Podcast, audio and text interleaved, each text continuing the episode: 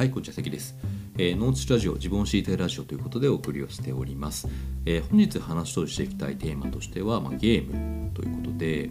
最近あの僕ですね、まあ、ちょっと更新が滞ってたんですけれども、あのまあ、PC ゲームをやってましてですね、で、えーと、それでまあクリアした作品があるので、まあ、それに関して話をしていきたいなというふうに思っています。で今その、えーと、PC でゲームをやってる方であれば分かると思うんですけれども今の Steam の方でですね、まあ、サマーセールがやってまして、まあ、かなりそのこういろんな、え作品が、ま安い金額で買うことができるというような状況になっています。ちょうどこのサマーセールですね、まあ、6月の24日から始まってで7月の8日の午前10時までということであの、まあ、かなりそのいろんな作品がですねあの半額とか半額以下とかで買えたりするんですけれどもで僕もですね、えー、とこのサマーセールでま何本かソフトを買ってプレイしたという感じなんですよね。であの結構ですね、まあ、 Steam あるあるなんですけど、まあ、そのゲームは買うんだけど積んでてあんまりやらないみたいなこと結構あってですね。あの本当にこうめちゃめちゃゲームが安く買えるんですよね。あのかなりこう有名な作品とかが、まあ、1000円台とかもしくは1000円を切る金額とかで買えたりとかしてあの、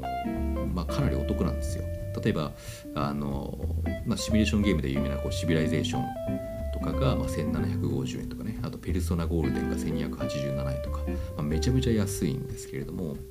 で今回あの僕がですねようやくその買って最後までプレイできたゲームというのがあのプレイグテール・イノセンスというですね。あの、まあ、アクションゲームなんですよね。でこれもあの2019年に発売されてで、まあ、かなりこう有名なゲームだと思うんですけれども。えっとまあこれ実際プレイしてまあ面白かったですよという話です。で実際このプレグテル・イノセンス、まあ、どんなゲームかっていうのは後で話すとして、まあ、結構人気でしてえ2022年に結構最近にですねそのこう、まあ、続編出ますよという、えリリースもされましてでちょうど、え今月のに PS5 のですね、えーと、フリープレイの、えタイトルとしても、まあ、この、えプレグテル・イノセンス挙げられているということであのまあ多分知ってる人は知ってる、え作品なのかなというふうに思っています。でまあ、これどんなゲームなのかって話なんですけれども、まあ、舞台がですね、まあ、その14世紀半ばの、えー、英仏100年戦争時代中のフランスなんですよね。フランスが舞台ですと。でこの14世紀、まあ、その1349年付近の話なんですけれどもこのタイミングってあの、まあ、ペスト、えーまあ、黒死病としてま恐れられた、まあえー、病気である、まあ、ペストがですね、まあ、非常にあの猛威を振るっていた時期でしてでこのペストというのが、まあ、プレイグっていうね、えー、疫病っていう意味なんですけれども、えーと、というまあ名称なんです英語なんですよね。なので、まあ、プレイグテールというのは、まあ、要はそのペスト物語っていう、えー、とタイトルなんですが、まあ、結構その、えー、とペストというのが、まあ、物語のテーマの一つだったりするんですよね。でこれ主人公があの、まあ、幼い姉妹のアミシアとユーゴという、まあ、2人でしてでまあもともと地元のこう漁師のこう子供ということで、まあ、結構裕福な暮らしをしていたんですけれども、えー、まあその宗教裁判の、まあ、異端審問官がある日こう家にやってきてでなんかめちゃめちゃこの使用人たちをこう殺しまくるみたいなことがあってで、えーとまあ、そのお姉ちゃんと弟が、えーとまあ、家から脱出してで、まあ、弟のこう病気があるんですけれども弟の病気を治すためにですね、まあそのえーとまあ、外にいる医者のもとへ向かいというのが、まあ、物語のスタートだったりするんですよね。う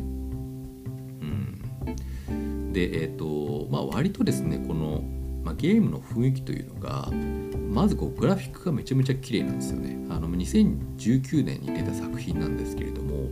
あのパソコンでやると本当にグラフィック綺麗でしてあのめちゃめちゃリアル。あのそうですね。ラストバースって僕ちょっとやったことないんですけど、まあ、結構あのラストバースってまあ結構 YouTube とかで見てると、まあ、めちゃめちゃ映像綺麗じゃないですか。結構そのストーリー重視のグラフィックが綺麗な、まあ、ゲームというのがまあまず最初の印象ですね。であとはこの、まあ、14世紀のフランスというかヨーロッパ自体が本当にあのまあ宗教裁判とかね、まあ、その魔女狩りとかいろいろありますけどであとはそのペストとか、えーまあ、結構ですね、まあ、ヨーロッパの中の暗黒時代がまあテーマになっているので、まあ、そのこう美麗なグラフィックと相まってですね、まあ、かなりこの世界観としては暗い感じなんですよね。あのもう人がもう病気でガンガン死んでいってで異端審問官たちがガンガン人を捕まえてなんか焼きまくる焼き殺しまくるみたいな感じになっているので結構なんかそのこう主人公の姉妹はすごいそのまあ、えっと、美男美女なんですけれどもあの、まあ、そんな2人がですね結構なんかそのもう、えっと、死体がもうバンバン道にあるようなところを、え、進んでいくみたいな話なんですよね。でえーとまあ、ゲーム性としてはあのこれ基本的にまあ多分アクションゲームというかパズルゲームなんですよね結構そのステージに用意されたギミックを、えーまあ、解いてで、まあ、先に進んでいくみたいなゲームになっていて、まあ、例えばそのこう、えー、ちょっと高いところに登らなくちゃいけないんだけれども、まあ、それを登るためにあなんかこう、まあ、荷台をどっかから取ってきて、まあ、その上に、えーと、乗ってなんか進んでいくみたいな。結構その、えーとまあ、リアルなグラフィックの中であのこれどうやったら先に進めるんだろうなってのを考えてやっていくみたいな感じなまあそんな感じの話ですね。であとはまあその2人が基本的にまあ幼い姉妹がまあ一応主人公ということもあるのであのー、まあ基本的にはまあなんかお姉ちゃんとかも普通にこう一発あの敵とエンカウントするとも基本的に死亡なんですよね、まあ、あの捕まって殺されて終わっちゃうのでいかにそのこう捕まらないか。でえっ、ー、ともう例えば、えー、と何か物を投げて音を立てて地位をえーと、反らしてる間にこう進んでいくとかっていう、まあ、いわゆるそのこうストレスステルスゲームみたいな感じなんですよね。ステルスだったりとかあとはまあ物語が進んでいくと、まあ、いろんなそのこう錬金術師っていう、まあ、この時代でいうところのそうですねなんかそのまあ医者の要素だったりとかまあなんて言うんでしょうこう、まあ、科学者みたいななんかそういう要素で、まあ、錬金術みたいなのがあるんですけれども、まあ、それでこう火を起こしたりとか、えーと、何かそのそうですね。なんかまあ、えー敵を倒すようななんか召喚をしたりとかって、まあ、そういったところができたりするんですよ。なんでまあそういうなんかそのアイテムとかを駆使しながらま進んでいくみたいな話のゲームになってます。で、まあ、ここからは、えっとまあ、実際僕がプレイしたまあ感想ということで、まあ、ちょっと若干ネタバレも入ってくるんですけれども、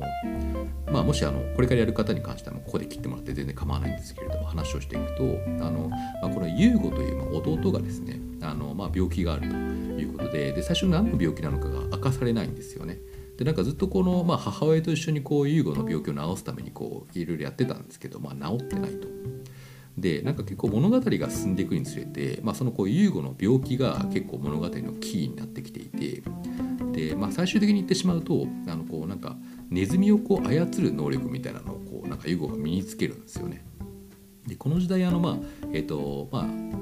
トというのが、まあ、ネズミを介して、えーと、感染が拡大するということで、まあ、ネズミがかなり、まあ、出てくるんですよ。ネズミの大群がもう至る所に出てくるみたいな感じででそのネズミに接触すると食われて死ぬっていうこう結構悲惨な結末を迎えるんですけど物語が進んでいくとこのネズミをコントロールして敵にこう向かわせたりとかすることができるんですよね。であの話として、ストーリーとしてはすごい面白かったし何て言うんでしょうこうまあ綺麗なグラフィックとなんかこうまあ結構そうですね分かりやすい物語とあとは途中こう仲間とかも出てきて仲間にこう頼ったりとかしてみんなで協力し合いながら進んでいくみたいな何て言うんでしょうこうザ王道なアクションゲームみたいな。でなんか、えーと、ストーリーも結構なんかその非力だった姉妹が力を身につけて最後はこう悪に立ち向かっていくみたいな割とこう何て言うんでしょうこうハリウッドみたいな感じの、えー、物語でなんか非常にまあある意味分かりやすくてよかったんですけどあの一個気になったのはめちゃめちゃこうこの姉妹が人殺しまくるんですよね。最初はなんか一番最初にこう人を殺した時ははあみたいな感じでショック受けるんですけど物物語が進んできてできるできることが増えるとですねあのもういろんな方法で人を殺すことができるようになるんですよ。なんでネズミをけしかけたりとかあのこう炎で焼いたりとか炎で焼いたりじゃないかあのまあなんだろううスリングを使ってねあの頭にこう岩を投げて殺したりとかすることができるんですけど、まあ、結構ねその人をバンバン殺すやんみたいなので、まあ、ちょっとこう、まあ、物語的にだいぶこうなんだろうなんかある意味こうお姉ちゃんが闇落ちしてるみたいな感じになっちゃってこうどうなのかなっていうところはあったんですけど、まあ、基本的には面白かったですと。